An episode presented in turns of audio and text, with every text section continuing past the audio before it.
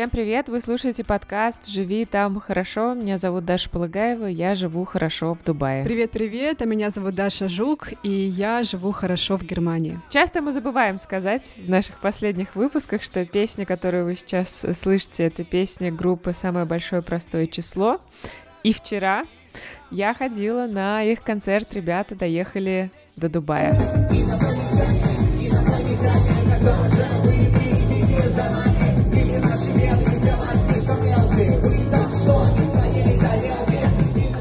Даш, прям вообще э, завидую тебе белой завистью. Я обожаю эту группу, и в Москве пару раз ходила на концерт ребят. Прям мне кажется, что это, знаешь, как погружение какое-то в нашу прошлую жизнь. Расскажи, как, как все было. Да, на сто процентов. Кстати, у них, по-моему, в туре есть Берлин. Посмотри, не по-моему, а точно. О.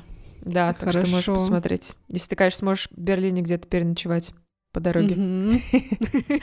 Слушай, очень классная была атмосфера, знаешь, такое ощущение действительно погружения в нашу прежнюю жизнь, ощущение вот какой-то Москвы десятых.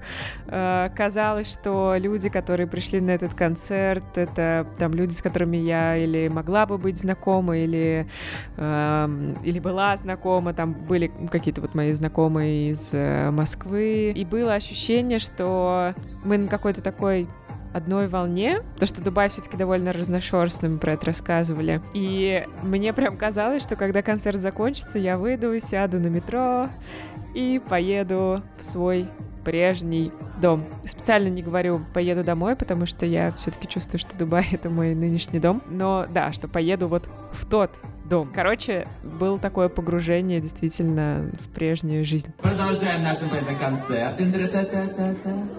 Кто-то понял мой юпитерианский диалект. Поаплодируйте! А это такой кусочек я специально оставила. Это был mm-hmm. неожиданно появившийся на сцене Александр Гудков, комик, шоумен, не знаю, как правильно его представить. Он тоже поучаствовал в выступлении группы. И очень забавно, у меня это не попало на запись, э, но в конце, после концерта, он сказал нам, аудитории, «Дубай, а вы очень душевные, не пластиковые». Да, то есть действительно какие-то такие... Особая такая атмосфера была на концерте. Я вообще удивилась, что ребята доехали до Дубая. все таки они такие очень нишевые. Но, видишь, собрали, хоть и небольшой, но целый, да. целый а зал. А сколько было примерно человек? И какая была аудитория? Ой, я так плоха в оценке количества людей, не буду врать, но был солдат. Вроде как был солдат. Mm-hmm. Совсем, ну, знаешь, как представь себе небольшую, как бы это была площадка для выставок, выставочная а, такая площадка, угу, вот не угу. не большой какой-то там концертный зал, не олимпийский, да. Вот. А я зависла сейчас на твоих сторис а, про СБПЧ. Вот ты пишешь, что а, все было очень классно, только песенку нашу не спели. Почему песню не спели? Да. А, слушай, ну у меня как-то не было возможности спросить, но они представляли новый альбом. А, я думаю, в основном с, с этим это было связано. То есть были в основном новые песни. Вот. Хотя, да, казалось угу. бы, вот эти эмигрантские концерты. Это просто эмигрантский гимн. Да. Или, может быть, нам так кажется. Ну да, спасибо большое большое, что доехали до Дубая. Очень круто. Очень круто, да. Но говорим мы сегодня не об этом. Говорим мы сегодня про это. А про что мы говорим, Даша? Говорим про Португалию, твою любимую страну, про которую ты постоянно говоришь, что ты вы уедете в Португалию и будете там встречать свою старость с Филиппом. Или пораньше все таки Говорим про мою любимую страну и мой любимый город Лиссабон, до такой степени любимый, что я ни разу там не была. Да, но у нас, да, сегодня у нас такой, у меня корыстный интерес корыстный интерес. Э, хочу разузнать, как там живется в Португалии. А, может быть, мы там и будем встречать э, старость, посмотрим. Но вообще я слышала очень много всего классного про Португалию, что она не только для старости хороша, а для таких активных молодых людей, как мы с тобой, Даша. И там запускается большое количество всяких э, классных компаний, стартапов, и можно приезжать какие-то свои идеи предлагать. И там много экспатов из разных стран, и такой очень интернациональный микс. Я как-то занималась а, с парнем а, из э, Британии английским, он жил в Лиссабоне, и я так завидовала ему, когда, знаешь, он прибегал на урок со мной только что серфинга, такой весь счастливый.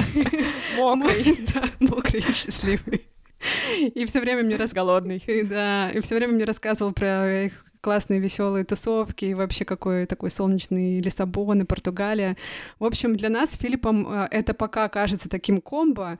А, я была только в Порто, Каимбре и Браге, но мне очень понравилось. Ты тоже была в Португалии, я знаю. Да, я была, но очень-очень коротко, буквально на неделю. Мы ездили с друзьями на музыкальный фестиваль, и я там впервые услышала вживую группу Radiohead, которая никогда не приезжала в Россию в своей истории. Вот, было очень круто, но эта поездка мне запомнилась тем, что по пути назад я сломала ногу.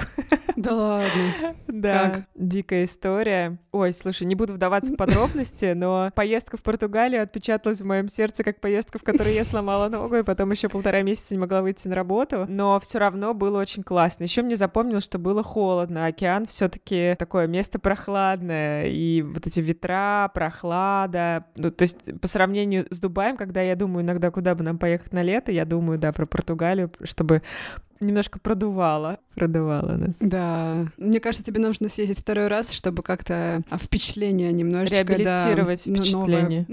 да, приобрести. Но самое классное, мне кажется, в этой теме, это не только то, что Португалия прекрасная страна, но и то, что в эту страну реально переехать, реально легализоваться. А, это все занимает время, это все сколько-то стоит, но есть варианты, скажем так. В нашей реальности это очень важно, чтобы чтобы были какие-то работающие механизмы, особенно для обладателей российских паспортов. И в конце прошлого года Португалия даже запустила специальную Digital Nomad э, визу.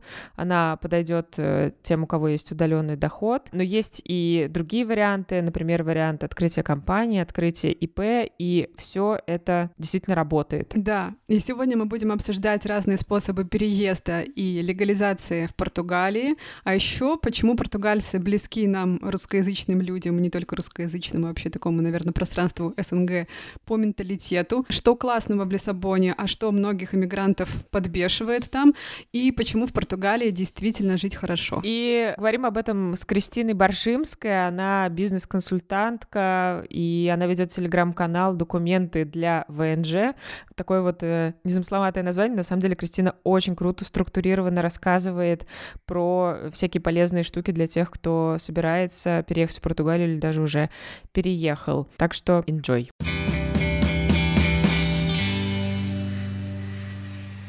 Кристина, привет. Привет. Привет. Спасибо, что пришла к нам в гости. Спасибо, что пригласили. Очень-очень рада. Взаимно. Расскажи, пожалуйста, про себя. Откуда ты родом, чем ты занимаешься, кто ты по профессии? Я из России, из Санкт-Петербурга. Я в Питере родилась и прожила всю жизнь. Этот город обожаю вообще всем сердцем. Вот. Э, я э, занимаюсь э, бизнес-консалтингом, я консультирую предпринимателей, а, и, в принципе, этим я занималась и в России. А у меня работа носит такой удаленный характер, то есть я спокойно могу работать из, из любой точки мира, поэтому, в принципе, я могу этим же заниматься и в Португалии сейчас. Расскажи, как ты вообще оказалась в Португалии? Как Португалия вообще возникла в твоих мыслях и почему именно эта страна? Смотрите, я такой, ну, достаточно структурированный человек, у меня все, все систематизировано, я все анализирую, сравниваю, раскладываю по полочкам. То есть моя Португалия — это не Португалия поеду туда, где светит солнце. Моя Португалия это четко по полкам, почему я должна туда поехать. То есть все, что я использую в работе, я это всегда интегрирую в свою какую-то личную жизнь, ну, потому что я считаю, что самый главный в жизни проект это вот я сама, и поэтому было бы странно как бы не использовать все эти навыки. То, что касается, почему я переехала. Во-первых, я хочу сказать, что я не планировала уезжать из России никогда. То есть есть огромное количество людей, в том числе моих очень близких друзей, которые там периодически думали, что, может быть, надо пожить в другой стране или переехать в другую страну там, в перспективе. Я совершенно не хотела этого делать, мне очень нравилось жить в Петербурге. Я думала максимум настроить удаленную работу так, чтобы я могла там 3-4 месяца в году жить не в Питере, потому что там плохая погода, там с ноября по февраль. Ну, соответственно, после 24 февраля возникла сразу идея, даже не идея, мысль, какое-то осознание, что надо будет уезжать. То есть это для меня уже был э, вопрос времени, И э, я уже сильно так серьезно обдумывала этот вопрос и начала обдумывать, в какую страну переехать. И после 21 сентября, то есть стало очевидно, что все, как бы мы уезжаем, это для меня была прям точка невозврата. Я себе сразу определила, что для меня будет точкой невозврата, после чего я точно уеду. Вот. Это почему я, в принципе, решила уехать из России. Я стала выбирать, в какую страну я поеду. И я очень четко просто смотрела, я прям взяла страны, куда я могла бы поехать, и посмотрела, какие у меня вообще есть э, возможности. А, ну, то есть я разбирала так, например, мне очень нравится Скандинавия. Я пошла от обратного. То есть я не выбирала сразу Португалию, что еду конкретно туда. Она просто получилась таким образом, что я отмела все страны, куда я не могу поехать. Например, мне очень нравится Скандинавия, но я не могу туда поехать, потому что там очень дорого жить. Там мне нужно было, чтобы мой уровень жизни примерно с а, таким же доходом остался, ну, примерно таким же, может быть, чуть-чуть пониже. Поэтому Скандинавия как бы сразу вся ушла. Там Латинская Америка там сильно далеко. Все, что касается какие-то Эмираты или азиатские страны, я не хотела уезжать в совсем другой культурный код, например, да. Вот, поэтому я сразу убрала то, где я точно не останусь, и получилась такая Португалия. Потому что очень понятный, похожий культурный код, менталитет — потому что сильно похожий уровень жизни с точки зрения как бы доходов. У меня вообще не, просел уровень жизни, несмотря на то, что я вот вроде в Европе, да. Плюс нет каких-то территориальных конфликтов и очень спокойное, очень хорошее отношение к иммигрантам. То есть какая-то тут совершенно хорошая обстановка. И я поняла, что здесь я могу просто получить все, что мне нужно, и самое главное — безопасность, и самое главное — надолго. Все. То есть у меня вот таким образом образовалась э, идея поехать в Португалию. Меня зацепила твоя фраза про менталитет, и мы недавно с Филиппом тоже общаясь э, с э, нашими знакомыми, которые были в Португалии, услышали такую фразу, что вот вам, ребята, очень бы подошла Португалия, потому что у них очень похожий менталитет на э, средиземноморские народы, там типа испанцев, итальянцев, но они немножко другие, то есть э, они, это скорее такой микс, возможно, северных европейцев и таких вот горячих испанцев. Это так? Расскажи про местных, пожалуйста. Слушай, во-первых, это правда так, и для меня это было важным критерием. Я не могу назвать себя экстравертом, я больше интроверт, и мне больше подходят, ну, как бы люди, которые более спокойные. Мне, может быть, поэтому и Скандинавия безумно нравится, потому что там все спокойно. Еще там все понятно, перпендикулярно, прямо, светло, прекрасно. И я переживала по поводу Португалии, потому что я до переезда никогда не была в Португалии. То есть я такая, а, поехали. И у меня есть сестра, она живет в Барселоне, в Испании. Она там живет уже больше 15 лет, работает. И я ей звонила и говорила, Оксана, скажи, пожалуйста, вот что вообще Португалия, Испания похожа или не похожа? На что она мне сказала, что совершенно не похожа. Испанцы, итальянцы, они более такие эмоциональные, э, ну вот, вот эта вот вся история, да, которую мы себе представляем, они очень живые, очень эмоциональные, очень активные такие. А португальцы, они более спокойные, то есть они ближе, правда, как что-то такое вот между северными странами и Испанией и Италией. И мне очень понравилась эта мысль. Я как будто будто могу быть немножко поближе к ним, потому что к испанцам я не буду близко. Ну, я вообще не такой человек. Это как бы вот первое по поводу менталитета, что важно было мне. А второе, я изучала их менталитет вот с точки зрения исторической справки, например, да. То, что мне было важно, процесс становления современной Португалии. То есть вот что происходило, как она пришла вот к тому, где она сейчас находится. И вся вот эта вот история, да, с их политическим строем, с Салазаром, с тем, как это все было, показала мне, что мы, правда, очень похожи. Только Португалия, она ментально как будто похожа на Россию, но Россию через несколько лет. Прекрасная Россия будущего. Да, и основная мысль у меня была, что мне 34 года, и я не готова в России ждать 30 лет, пока мне там будет комфортно. Я поеду туда, где это, этот этап уже прошел, и там уже комфортно. И об этом было очень много мыслей, размышлений, рассуждений. Мы сюда приехали, и мне кажется, что это правда так. И вчера или позавчера у меня был очень интересный разговор с э, португалкой одной. Она меня встретила в спортзале. Она у меня спросила, вы откуда? Я говорю, я из России. Отдельно хочу сказать, что за почти 6 месяцев проживания в Португалии ни одного косого взгляда я не встретила, несмотря на то, что меня везде спрашивают, откуда я, и я везде говорю, что я из России. И она на меня посмотрела и говорит, мы очень рады, что вы приехали. Мы вам здесь рады.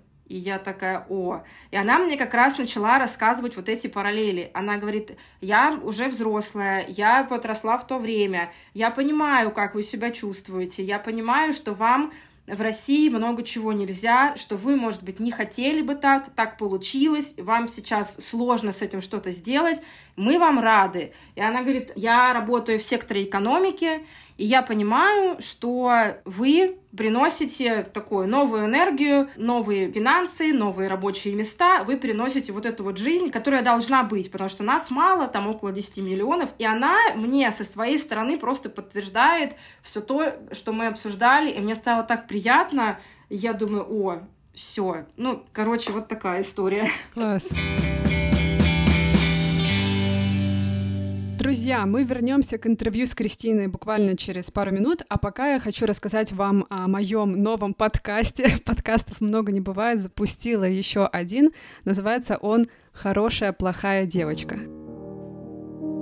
Мне кажется, что проблема всех э, женщин в том, что их с детства учат быть удобными. Она э, хочет всем нравиться, она не любит конфликтовать. Ей нужно быть всегда одобряемой. И никакой хорошей девочке не нравится эта часть себя. Вообще ей не нравится лажать. На работе я как-то не могу постоять за себя, никогда не могла просить повышения зарплаты, соглашалась работать больше, хотя мне было неудобно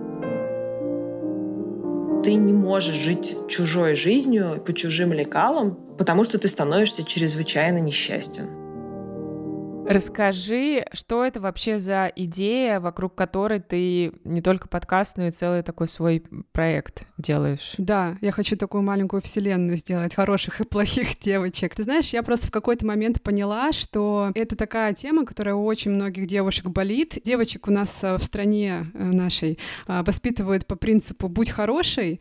Что это значит? Ну, типа, не проявляй злость и другие социально неодобряемые эмоции, не спорь, не хами и вообще веди себя прилично, и потом мы это запоминаем как некую схему поведения. И эта схема настолько владеет нашей головой и психикой во взрослой жизни, что от нее очень сложно избавиться. И это отравляет самые разные сферы потом, отношения с партнером, с партнеркой, с друзьями, с коллегами, начальниками, а, самореализацию, карьеру. Это отравляет отношения с самой собой. В подкасте мне хочется ломать какие-то паттерны и стереотипы привычные и исследовать тень. Да, это то, что мы подавляли очень многие годы. И я беру интервью классных женщин, которые рассказывают про то, как они перестали быть хорошими девочками и как это изменило их жизнь, а психологи, коучи и всякие другие эксперты помогают избавиться от вредных установок и нащупать путь к себе. Ссылочку на подкаст можно найти в описании этого эпизода.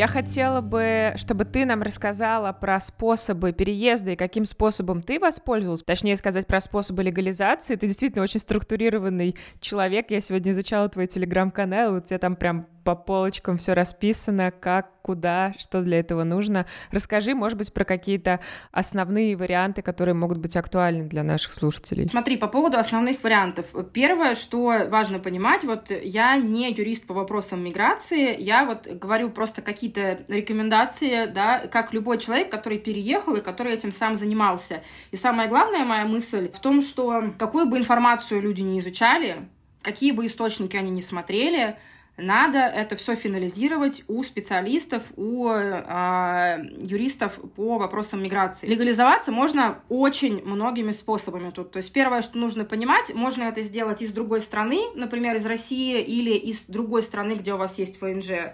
И тогда вы будете получать визу, и по этой визе вы едете в Португалию. Или это можно делать уже из Португалии, и тогда вы получаете не визу, а, ну, как бы уже вид на жительство. И в целом основание, что там, что там, плюс-минус э, очень схоже. То есть первое, самое главное, это вот э, вопрос э, поддержки экономики, как я уже говорила, да, то есть если вы открываете ИП или компанию здесь, если вы здесь э, делаете стартап, если у вас какая-то номадская виза, да, то есть там, может быть, какой-то IT-специалист, который может работать удаленный, или если у вас есть пассивный доход. Пассивный, вроде бы первые категории, да, это вы активно работаете, зарабатываете деньги, платите налоги, создаете какие-то рабочие места, но пассивный доход, он тоже им интересен, потому что вы приезжаете, снимаете жилье, покупаете продукты, то есть косвенные налоги платите, и плюс в принципе, ну, вносите деньги. Поэтому это самые очевидные, самые простые, самые понятные способы. Большинство наших знакомых, и мы в том числе, по ИП проходим, по открытию ИП. Есть еще варианты, э, тоже их там порядка пяти, то есть можно сделать визу по обучению э, там, ну, в каких-то любых заведениях, или можно сделать вообще визу по языковым курсам, то есть это надо изучать отдельно. Самая простая такая виза, э, это они сделали новую визу буквально несколько месяцев назад по обучению ребенка ребенка в школе. То есть, если есть ребенок, э, которому там, по-моему, от 13 лет, и он э, учится в школе, то на основании этого можно получить э, вот это вот ВНЖ. Вот. Есть еще ВНЖ для высококвалифицированных специалистов, то есть когда вы подтверждаете свою квалификацию, обычно это там образование, плюс, может быть, какая-то магистрская степень, ну и вот э, работа по этому направлению. Ну, или работа на португальские компании, да, если вы устраиваетесь. Но это уже сложнее, потому что, как вы понимаете, в Европе все-таки в приоритет отдается гражданам страны. Ну, и воссоединение семьи, если там это брак э, с кем-то, у кого есть уже ВНЖ или гражданство. Поэтому вот я уже назвала достаточно много способов, то есть вопрос только в том, по какому может пройти человек. А давай тогда, может быть, немножко подробнее расскажи нам про этот способ открытия ИП, раз ты сама через это все прошла, ты точно знаешь детали, какое там отсечение по деньгам и как этот процесс э, проходит поэтапно? Смотрите, первое и самое важное, что нужно понимать, если вы открываете, например, ИП, то на основании этого ИП вы дальше будете получать ВНЖ. И это достаточно большой срок, это около двух лет. Например, вот э, открываете ИП, с этим открытым ИП вы подаете документы в консульство, чтобы они это все рассмотрели, пригласили вас на собеседование, и на собеседовании уже э, принимают решение, давать вам ВНЖ или не давать. Вот этот вот период два года, вы в течение него по этому ИП обязаны работать. Да? То есть это не просто открыть ИП, это открыть ИП и работать. То есть у вас должны быть э, активные приходы денег и желательно регулярные там каждый месяц. Это первое. Второе, там есть финансовые ограничения, то есть это минимум 750 э, евро в месяц вы должны зарабатывать на это ИП. Ну, 750-800. Это такая сумма выстраивается, потому что у них, э, ну, условно, прожиточный минимум там, да, или средняя зарплата у них где-то 750 евро, считается, что на нее вы здесь сможете жить. Потому что ваша задача этим ИП подтвердить не только то, что вы какую-то деятельность здесь ведете, но и что у вас средства есть на то, чтобы здесь проживать. Вот, потому что Португалия, она не богатая страна, и у нее такая не очень развитая экономика, и они не выделяют всякие там субсидии, какую-то помощь иммигрантам и всю вот эту вот историю, да, то есть им важно, чтобы вы сами себя обеспечивали. Поэтому по ИП вот эти моменты нужно понимать, что если вы его открываете, вы по нему работаете, и минимум 750-800 э, евро вы зарабатываете. Каждый месяц, их официально показываете, и на основании этого получаете. Открыть ИП несложно вообще, то есть для этого нужно официально заехать в страну, официально здесь э, остаться, собрать необходимые документы, то есть это сделать местный ИНН, сделать местный страховой номер, открыть э, счет в банке, снять квартиру на долгий срок, а минимум на год, лучше на три года. И все эти документы, собственно, подать э, вместе со своим открытым ИП. ИП открывается если у вас уже есть все документы, там за одну неделю его вполне реально открыть. А правильно я поняла, что до получения ВНЖ на основании открытого ИП может два года пройти. До этого времени ты как бы по какой-то визе, да, э, живешь в стране. Ты правильно поняла. Э, ты живешь не по визе, а по... Сейчас я объясню. Суть в том, что э, в Португалию самое главное легально въехать, да, например, ты заезжаешь по Шенгену, в принципе, там какой-то любой страны, вот, и ты собираешь свои документы и подаешь их. В момент, когда ты их подаешь в СЕХ миграционную службу, тебе выдается такой специальный регистрационный номер о том, что ты эти документы подала, и дальше ты уже находишься в стране на основании вот этого регистрационного номера, на основании своего намерения здесь жить э, дальше, то что ты вот ждешь этого ВНЖ. Поэтому у тебя здесь получается такой полулегальный статус. Почему полулегальный? Потому что он легальный для э, Португалии, Пока я здесь жду ВНЖ, я могу пользоваться, там, тут работать, я могу пользоваться всеми там социальными услугами, я могу покупать медицинскую страховку, пользоваться медициной. В общем, я могу делать все, что угодно. Единственное, что я не могу там, не знаю, голосовать и там какие-то такие опции использовать. Но нам это, собственно, и не надо пока. И путешествовать ты не можешь, да? И путешествовать я не могу, потому что вот этот регистрационный номер, он легальный на территории Португалии. На территории других стран я человек, у которого закончилась виза, и на каком основании я там нахожусь, непонятно. Вот. И эти два года, они обусловлены очень большой очередью. То есть раньше это можно было сделать, ну, там, за полгода, например, да, вот. Но из Португалии, так как очередь огромная сейчас, э, это может занять полтора-два года. И полтора-два года я выехать из Португалии никуда не могу. А потом, когда ты получишь ВНЖ, на какой срок его могут дать тебе? Тут э, такая схема. Получаешь ВНЖ первое на два года, дальше ты получаешь э, второе ВНЖ уже на три года, то есть у тебя пять лет ВНЖ. И только после второго ВНЖ ты можешь податься уже на ПМЖ или на паспорт. Ну, как бы у кого какие желания уже там. И это тоже занимает время. То есть в целом, вот если так реально смотреть на вещи и реально считать, два года ты ждешь ВНЖ, два года у тебя первое ВНЖ, три года у тебя второе ВНЖ, то есть это уже вообще-то семь лет. Семь, да. Да, и где-то год, например, у тебя еще там ПМЖ или паспорт. Если уж прям реально смотреть на вещи, то это может занять 8, а то и... Минимум 8 лет. Да, то есть это не та история, что ты приехал, и такой, оп, за два года получил здесь паспорт. Вообще нет. Скажи, пожалуйста, а в чем разница между э, визой для ИП, да, визой по открытию компании, если ты работаешь на себя? Я так поняла, что ты работаешь именно на себя, Да. ты и есть это твоя, твоя компания. И визой фрилансера. Смотри, если я работаю на себя, то я, соответственно, в идеале, в идеале, мне бы вообще работать с португальскими компаниями, с португальскими клиентами и показывать э, оборот денег э, непосредственно в Португалии. Да, я, конечно, могу работать с клиентами в других странах. Желательно, чтобы это были какие-то, например, там европейские страны, чтобы были понятны финансовые потоки и вся вот эта вот история. А номадская виза, как бы, она предполагает, что ты можешь работать, в принципе, ну, как бы, на большое количество, на, там, на разные компании. Основное отличие в том, что, например, при открытии ИП ты должен показывать 750 евро, а, например, э, номадская вот эта виза, ты должен показывать уже больше 2000 евро доход, 2, а то и 2 800 тысяч евро. По некоторым данным, а, они уже считают около 3000 евро. Вот, и, соответственно, еще вопрос налогов, да, то есть э, чем больше ты зарабатываешь, тем больше ты платишь налогов, Э, мы все-таки в Европе находимся, вот, поэтому основные различия это, ну, как бы направление деятельности, э, доход, который ты получаешь, и налоги, которые ты платишь.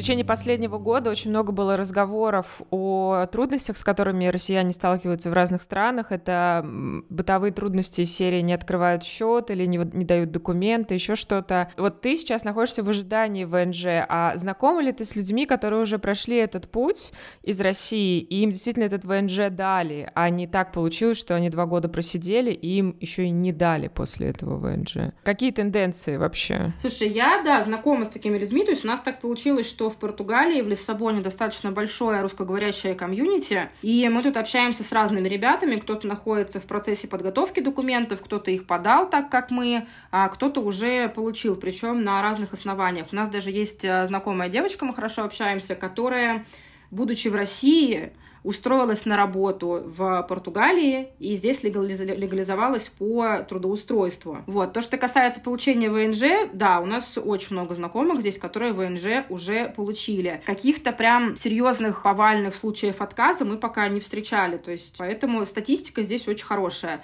Но при этом я бы не хотела, конечно, это все романтизировать, да, то есть нужно понимать, что это сложный процесс. То есть, например, мы приехали в Португалию, и мы здесь сделали документы. На каждом этапе ты сталкиваешься с огромным количеством сложностей. Это, правда, очень тяжело. То есть, первое, конечно, это там языковой барьер, да. В целом, Португалию мы еще выбрали как один из критериев, потому что в Португалии очень большой процент населения говорит на английском языке. Вот, потому что мы не знаем ни португальского, ни, ни испанского, только английский. В целом, большую часть вопросов можно решить на английском, но все равно периодически ты сталкиваешься с тем, что люди не говорят, и нужно как-то изъясняться по-другому. Поэтому начинается все вот с порога, что ты не португалоговорящий. Дальше у них совершенно по-другому устроена система, да, то есть, ну, это не то, к чему мы привыкли. Мы, например, в России У нас, могу сказать честно, у нас прекрасный э, банковский сектор, сервис, документооборот, э, все, что касается каких-то вопросов, которые нужно решать быстро и там с документами. Те, кто думает, что это не так, Просто попробуйте сделать это в Европе, и вы будете получать удовольствие от любого действия в России относительно каких-то документов. То есть тут все, в принципе, устроено по-другому.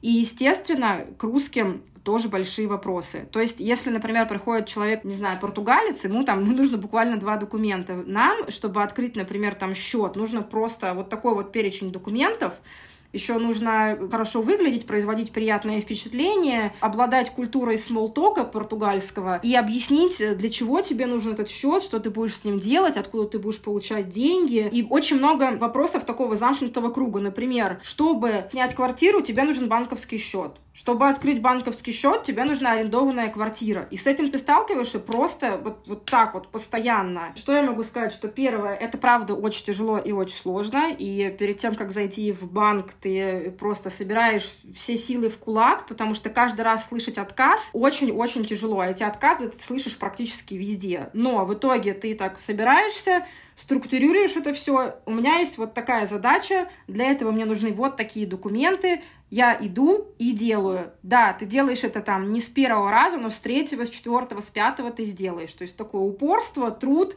понимание, что ты делаешь и зачем но это правда сложно. А счет получилось открыть в итоге? У нас получилось вообще все в итоге. Я поэтому и начала вести вот этот телеграм-канал по вот этим документам, потому что, во-первых, это все началось с того, что я в России делала все документы э, сама, и у меня достаточно такие... Экспертиза накопился. Хорошие отношения с документооборотом, скажем так.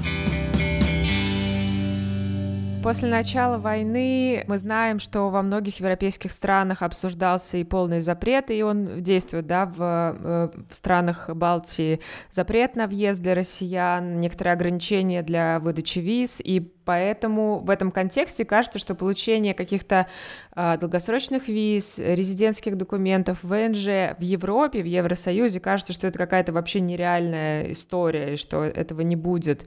А чувствуется ли это? Я понимаю, что ты пока в ожидании своих документов находится в целом, вот этот подход, или, э, в общем, понятно, что это бюрократия, она везде медленно работает? Мне не чувствуется, мне э, понятно, что это бюрократия, что она везде медленно работает, и в Португалии в том числе она тоже медленно работает. Я абсолютно уверена, что сейчас это так долго все происходит, потому что очень большой поток, и бюрократические системы и службы просто не справляются с этим, и это совершенно нормально, и поэтому мы ждем там полтора-два года, да. Конечно, я не знаю, что будет дальше, да, то есть может как-то ситуация изменится настолько, что все будет закрыто, да, какие-то возможности, варианты, еще что-то. Пока мы можем, мы пробуем такой момент. То есть я, по крайней мере, здесь, в Португалии, чувствую, что все возможно, что не весь мир против меня, что меня здесь не ненавидят, и я ни для кого здесь не обуза. Я законопослушный, честный человек, э, экономически, физически активный, который может здесь работать, может приносить пользу, может внести в свой вклад. И я абсолютно чувствую, что Португалия это понимает. Поэтому я думаю, что все будет хорошо, но при этом я просто держу руку на пульсе, смотрим, что будет дальше. У меня есть последний вопрос про бумажки, документы, легализацию. Скажи, сколько тебе, я так понимаю, ты с семьей, да, переехала? Я с мужем. С мужем. Во сколько вам а, обошелся этот процесс э, легализации вот до этого этапа в Португалии? Я скажу так, я даже, я достаточно подробно это писала, там у меня прям был пост в, в, в канале, сколько нам это стоило. У нас было три этапа. Первый этап это был документы в России плюс билеты, и это нам вышло где-то в 250 тысяч рублей. Uh, ну, там 1100, по-моему, были сами документы, вот, потому что там каждая постель по две с половиной тысячи, там какие-то переводы, еще что-то. Дальше вот эти все билеты, чтобы сюда добраться. Потом у нас был этап подготовки документов здесь, в Португалии. В Португалии практически все документы мы сделали бесплатно, просто потому что, ну, это так работает. Ты приходишь и э, делаешь документ, просто это занимает много времени. Единственное, что платно делается через посредников ИП, потому что ИП ты самостоятельно не можешь открыть, пока ты не являешься резидентом этой страны. Вот, ИП, ну, тут в среднем услуги стоят по-разному, там, условно, где-то это, ты заплатишь за это 300 евро, а где-то попросят за это 1000, 1000 евро. То есть в среднем у нас еще где-то тысяч 150, может быть, ушло на все вот эти документы в Португалии. Ну, там 100. Это ты в рублях, да, Да, ну, считаешь? как- да, в рублях, где-то где 100 тысяч, например. И дальше самая большая финансовая затрата наша была, это поиск квартиры в Португалии. Вот это сразу нужно понимать, это очень сложно, и сейчас это тут какие-то сумасшедшие совершенно цены. Они пытаются, Они подскочили очень сильно, они да? очень сильно подскочили. Потому что цены-то были небольшие до всего этого, до кризиса. До всего этого можно было снять квартиру, например, там неплохую за тысячу евро. Ну, то есть для Европы это прям э, очень недорого, да. Сейчас то, что стоило тысячу евро, уже стоит там полторы тысячи евро. То есть цены очень выросли, да. Например, э, мы с мужем снимаем, получается, Т, Т2, то есть у нас есть кабинет, спальня, кухня-гостиная. Вот это стоит э, полторы тысячи евро. Ребята у нас, которые с детьми, которые снимают квартиры сильно больше, они уже платят там 2 2 500. И тут надо заплатить э, несколько депозитов, которые замораживаются до момента твоего выезда с квартиры и несколько платежей вперед. Сейчас это более-менее стабилизируется, но вот мы снимали квартиру, с нас уже просили 8 платежей вперед и 2 депозита, и плюс агентские. То есть нам нужно было сразу заплатить практически 11 платежей, чтобы заехать в квартиру. Большинство наших друзей платили примерно 2-3 депозита и там от 2 до 5 платежей вперед. То есть нужно понимать, что где-то, ну, там, тысяч пять евро у вас уйдет сразу только на э, аренду жилья. Вот, поэтому я думаю, у всех, конечно, по-разному, видите, все еще к разным условиям как бы привыкли, да, и разные квартиры смотрят. Но в целом, если смотреть там, типа, Россия где-то 250, 300, в общем, полтора миллиона точно нужно было сразу, чтобы вот просто переехать. Кристин, спасибо. Мы с тобой очень подробно поговорили про то, как добраться до Португалии, как легализоваться в Португалии. Давай теперь поговорим про а, саму Португалию. Как тебе здесь живется? Расскажи. Мне в Португалии живется очень хорошо. Иногда мне даже стыдно, насколько хорошо мне здесь живется. Особенно, если учесть тот момент, что я не планировала уезжать из Петербурга. И я думаю, вот Петербург это просто в моем сердце, я обожаю его. Мое любимое развлечение в Питере было просто ходить по центру, по Петроградке, по Ваське, смотреть на прекрасные дома, окна, двери и всю вот эту вот историю. И приехав в Лиссабон, я такая, ого, а что так можно было жить? Тут, тут всегда солнце, э, тут практически всегда хорошая погода, тут очень дружелюбные люди, тут очень приятная атмосфера, и она достаточно такая, как-то обволакивающая, безопасная.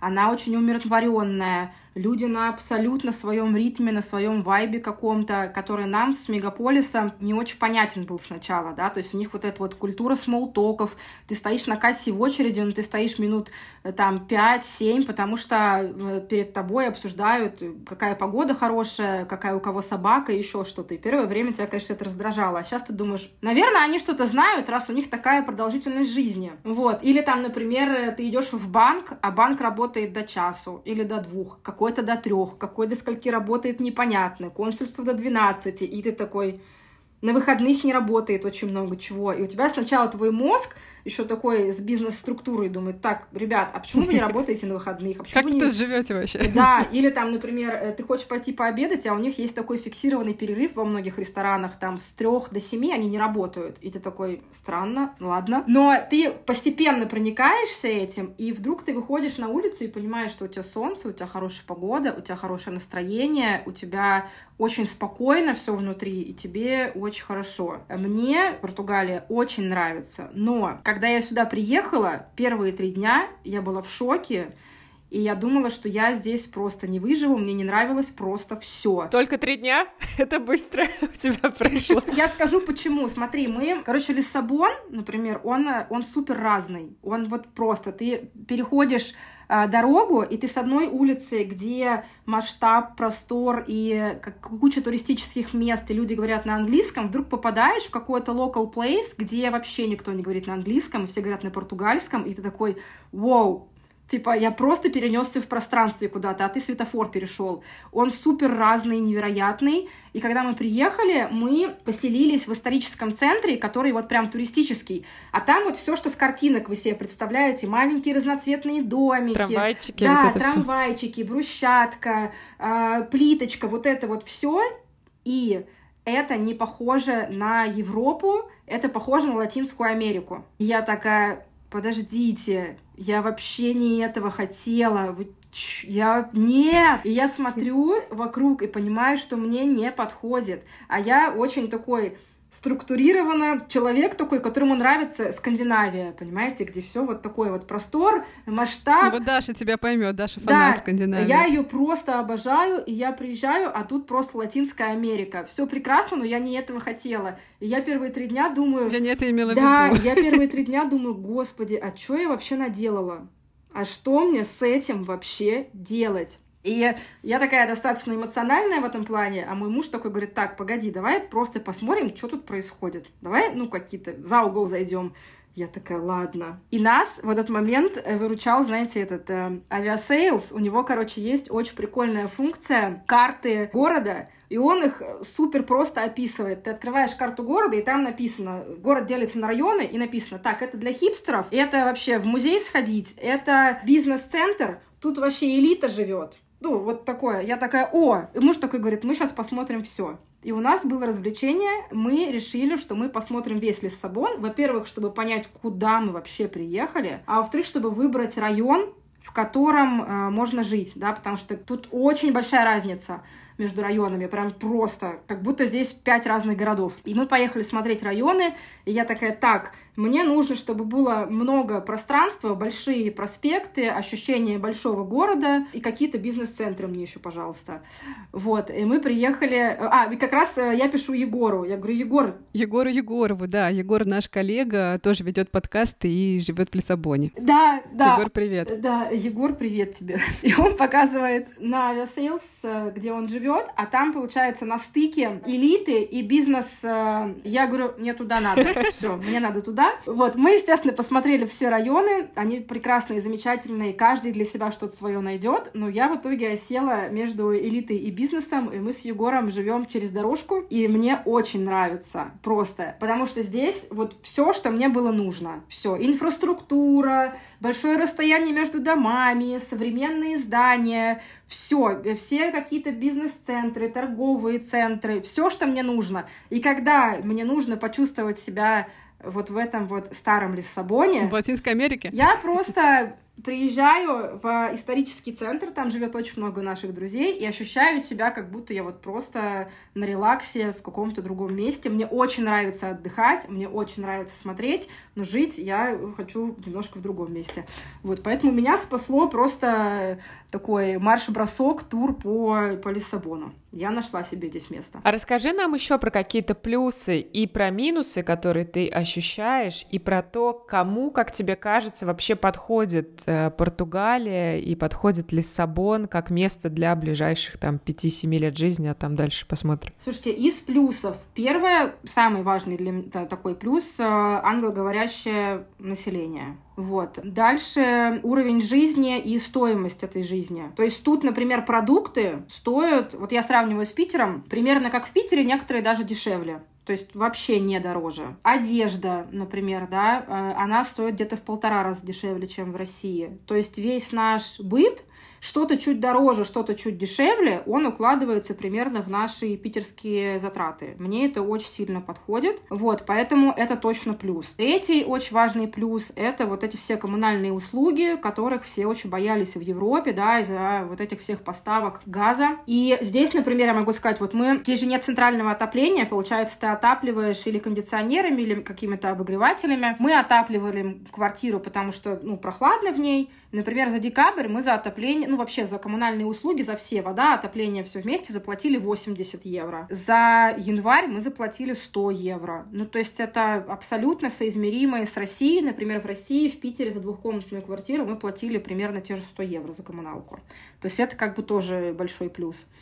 Для меня еще очень важный плюс это Э, люди, которые очень приветливые, э, доброжелательные, схожие по менталитету, и меня очень здесь радует э, огромное количество пожилых людей. Они очень пожилые, и при этом у них очень активная жизнь. То есть они прям... У меня ощущение, что я сюда переехала, и как будто я себе жизнь продлила на 20 лет. То есть у меня нет ощущения утраченного времени, что, например, мне там 35 лет, да, я в России на этот момент уже построила свою карьеру, свой бизнес, э, купила квартиру, э, делала там какой-то прекрасный ремонт, и у меня нет ощущения, что я всего лишилась, и мне, ну, типа, 35, а у меня ничего нет, как будто мне 20, то есть вот этой проблемы не ощущаются, потому что я как будто раз и там себе еще 20 прибавила. Поэтому, и то, что касается этого взрослого населения, они очень красиво выглядят. Ну, то есть э, видно, что им интересно жить вообще. То есть они ходят, им, не знаю, 80 лет, но при этом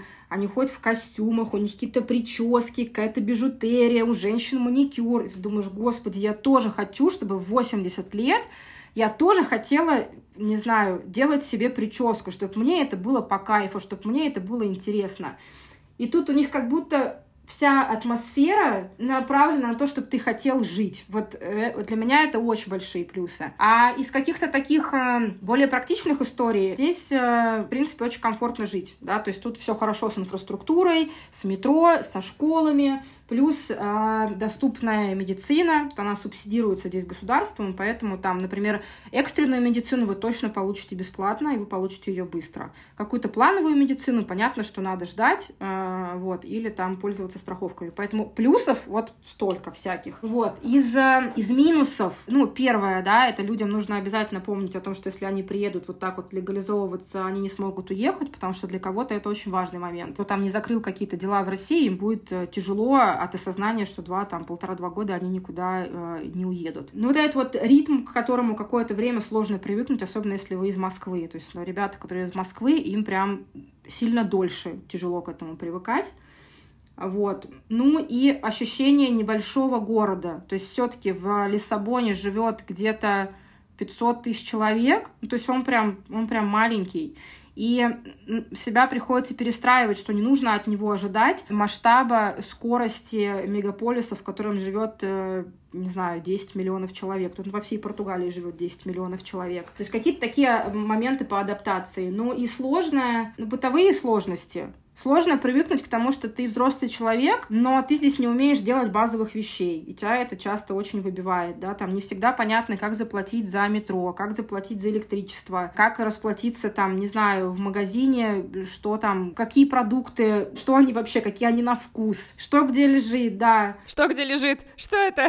Что это, молоко или кефир? Да, ну то есть супер бытовые действия тебя выбивают, потому что на них надо очень много сил. Ну как в любой стране, в общем, да. Да, эти новые новые нейронные связи, они всегда долго прорастают, а потом ты уже знаешь, где что лежит и как заплатить за метро уже полегче чуть-чуть. Да. Я для себя поняла, что плюсы у меня сильно как бы перевешивают минусы, и я достаточно спокойно как бы к ним отношусь. А расскажи немножко, ты сказала, что есть русскоязычная тусовка, расскажи немножко про эту тусовку и э, откуда люди, которые переехали и с которыми ты общаешься, чем они занимаются, и как это, наверняка это помогает в адаптации, э, в каком-то приземлении таком мягком? Очень помогает, очень. Я невероятно благодарна вообще людям, которые здесь находятся в этом комьюнити, потому что такой поддержки, как они дают, э, мне кажется, я давно не получала. То есть ты приезжаешь, не знаешь лично этих людей, но они все равно уже готовы тебе помочь, потому что тут такая, знаешь, эстафета, какая-то палочка, которая передается. То есть ты приехал, ты узнал, как тут что работает, как тут что делается, ты вроде как уже понимаешь, приезжает кто-то еще, и ты такой, окей, ну, и тебе хочется ему помочь. То есть для тебя это, это какое-то приятное действие, тебе кто-то помог, и ты хочешь помочь дальше. Поэтому комьюнити очень теплое, прекрасное, замечательное. Ребята очень разные. Кто-то из России, кто-то из Украины, кто-то из Молдовы, кто-то из Беларуси. То есть э, очень разное комьюнити, и при этом у нас нет никаких э, конфликтов, которые как казалось, могли бы быть, да, то есть всем понятно, от чего мы уехали, почему мы уехали, и, ну, какие, какое у нас мнение относительно ситуации. Вот. Чем они занимаются? Очень много ребят, конечно, айтишников, потому что все равно всем нужна какая-то удаленная работа. То есть в основном это IT, это какой-то консалтинг, ну, какая-то терапия, то есть подкасты, блогеры, то есть все, кто может работать удаленно. Вот у меня пока есть только одна девочка знакомая здесь, которая устроилась здесь работать. Она тоже в сфере IT работает, но вот она работает, даже иногда ходит в офис португальский, и мы такие, ой, что там? Вот, поэтому вроде сферы разные, но всех объединяет возможность э, работы онлайн. Вообще в Лиссабоне я знаю много очень экспатов из самых разных стран. Вот э, ты наблюдаешь, что скорее э, американцы тусуются с американцами, русские кучкуются с русскими, или это такая смешанная тусовка интернациональная? Я знаю, что наблюдаю на данный момент, что все пока общаются со своими. То есть пока с португальцами, например, не общаемся, э, потому что просто нет на это ни, никаких ни сил, ни времени, ничего. Потому что вот мы здесь э, в феврале, вот 22 февраля будет полгода, кто-то здесь год. Ну вот мы, например, полгода, первые три месяца мы собирали документы, искали квартиру, это очень тяжело, у тебя уходит на это очень много сил. Потом ты переезжаешь, пытаешься эту квартиру обставить, большинство квартир сдается без мебели, вообще без всего, у тебя очень много сил на это уходит, плюс параллельно ты пытаешься как-то работать, потому что, ну, надо вообще на что-то жить. И в какой-то момент я такой, так, вроде я все сделал, документы подал, квартиру обставил, где ходить в магазин понял, все нормально, можно и пообщаться. И этот момент наступает где-то через полгода. И сейчас очень большое желание общаться с местными ребятами, потому что хочется погружаться в какую-то культуру, интегрироваться, смотреть, что, что для них важно, как для них важно потому что очень большая благодарность к стране, очень большая благодарность к людям э, за то, что вообще они вот так вот принимают. Примерно ну, там большинство моих знакомых сейчас с февраля пойдут на языковые курсы португальские, мы тоже идем с мужем на языковые курсы, потому что очень хочется хотя бы несколько слов уже говорить, э, ну как-то как показывать свою заинтересованность и уважение. Вот, поэтому из моего опыта пока все общаются друг с другом, но вот немножко набираемся сил, и уже, наверное, будем общаться с португальцами, очень хочется. Скажи, какие у вас вообще планы? Вы представляете себе прям, не знаю, ближайшие 10 лет в Португалии, если все будет в порядке с документами? Я на данный момент, я себе могу это представить да, потому что все, что я вот здесь сейчас вижу в Португалии, мне, в принципе, нравится все. То, что мне некомфортно, я понимаю, как мне с этим работать. Вот, но я себя здесь очень представляю очень представляю. Мне кажется, что я могу здесь э, жить. Но при этом я стараюсь не строить планы на там 10 лет. У меня горизонт планирования 2 года сейчас, и это очень много. В России он у меня был неделя. Здесь он у меня 2 года, просто потому что я точно знаю, что в ближайшие 2 года у меня есть легальное оставание оставаться в этой стране. Для меня важно легально находиться где-то. Если мы получаем ВНЖ, да, я вот иду дальше по этому пути. Если мы по какой-то причине его не получаем, ну как бы думаем, какие варианты что делаем дальше. Но в целом я себя в этой стране представляю. Более того, я могу, знаешь, что сказать, что португальцы очень отмечают, что очень активно развивается Португалия, и те, кто здесь живут давно, говорят, что Португалия там 5 лет назад и Португалия сейчас — это немножко разные истории, и э, с учетом того, какое количество людей сюда приехало, я думаю, что еще там через несколько лет Португалия будет еще более развитой страной. Поэтому да, я себя тут прям точно вижу, если получится. Супер. Желаем тебе удачи и жить там хорошо в Португалии. Кристин, спасибо большое. Спасибо большое. Спасибо. Друзья, надеемся, что это интервью было для вас полезным. А нам с Дашей было очень интересно послушать про Португалию, и после интервью я сразу побежала рассказывать Филиппу про то, какой классный Лиссабон, и что нам срочно нужно устроить ему тест-драйв. Если вам понравился этот выпуск, пожалуйста, поделитесь им в своих социальных сетях. Не забывайте тегать. Все наши аккаунты есть в описании. Услышимся через две недели. А с патронами через неделю. Да, с патронами услышимся через неделю. Маленькая реклама. Пока-пока. Пока-пока.